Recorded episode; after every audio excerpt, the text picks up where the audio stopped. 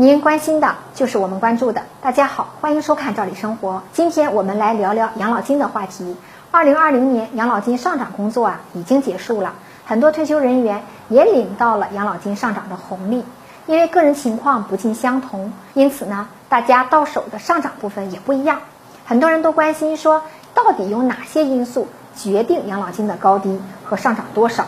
毕竟啊，大家都希望你到手的养老金能高一点。今天我们具体聊聊影响养老金高低的一些因素。其实啊，应该说这些因素啊，既有客观的，也有一定的主观因素。客观因素呢，我们来分析一下。退休前所从事的工作就是很重要的一点。目前存在的客观情况是，机关事业单位退休人员养老金还是要偏高一些。相对比来说呀，企业退休人员的养老金就偏低一些了。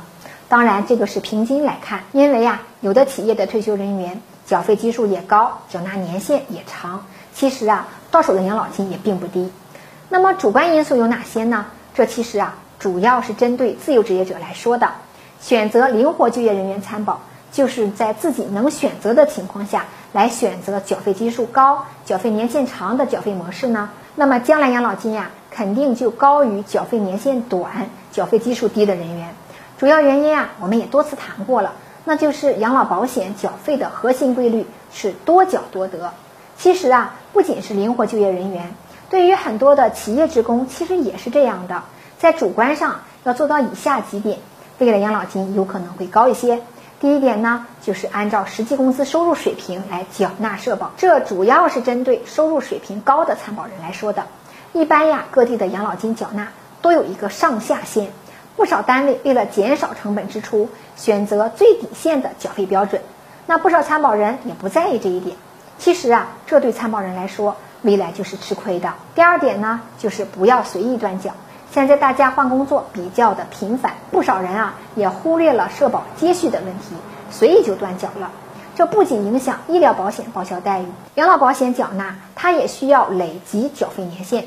如果仅仅的按照最低标准，十五年缴费的话，肯定是不够的。第三点呢，就是如果大家在择业上掌握很大的自主权，那么请尽量选择有企业年金的单位，这相当于啊，大家未来养老金还能多领一部分。根据不完全统计，目前全国的养老金平均水平啊，在三千元左右。很多人都关心这样的一个养老金水平是否够养老呢？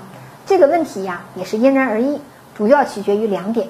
第一点就是个人健康状况。这其实尤为重要，因为现在的医疗成本很高。